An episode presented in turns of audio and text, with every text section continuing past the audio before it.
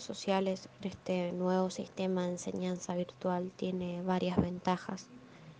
Entre ellas fomenta la participación y facilita la interacción, ya que un estudiante que apenas participaba podría sentirse más cómodo de hacerlo a través de la virtualidad.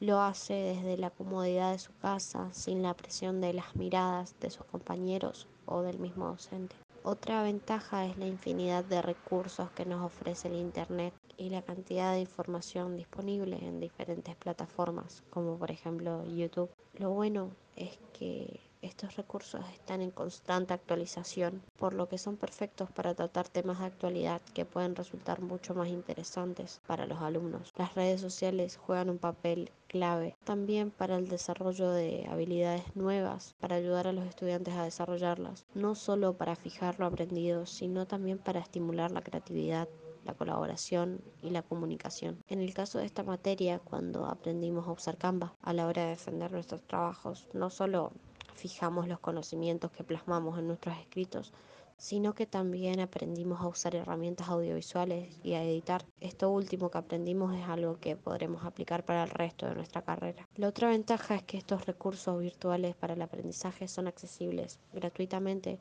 o son de bajo costo.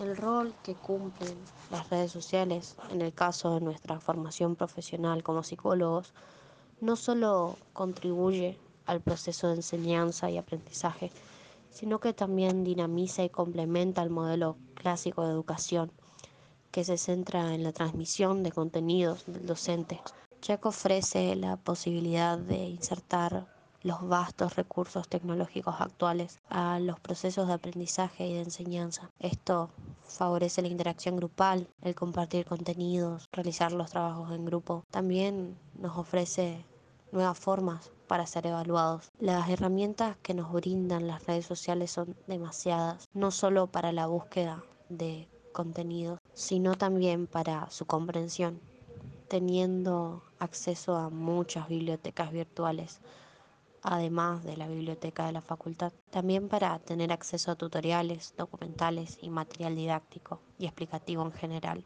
Además, a la hora de realizar presentaciones, videos o podcasts, como en este caso, son muchísimas las aplicaciones, programas y herramientas que nos permiten hacerlo de una manera fácil, intuitiva y prolija. También hay redes sociales que nos permiten interacción a través de encuestas y formularios, los cuales nos sirven para la recolección de datos a la hora de hacer un trabajo.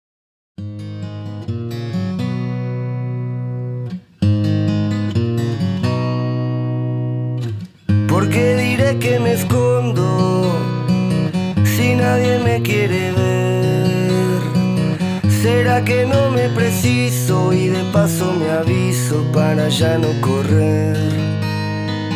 Me fui pateando las piedras con ganas de molestar.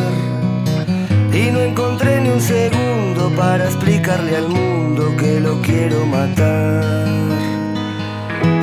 Cabeza se me enfrenta en una noche de solo pensar. Y la alegría se me escapa y la agonía vuelve a dominar corazón de algún sufrido me acompaña hasta la terminal.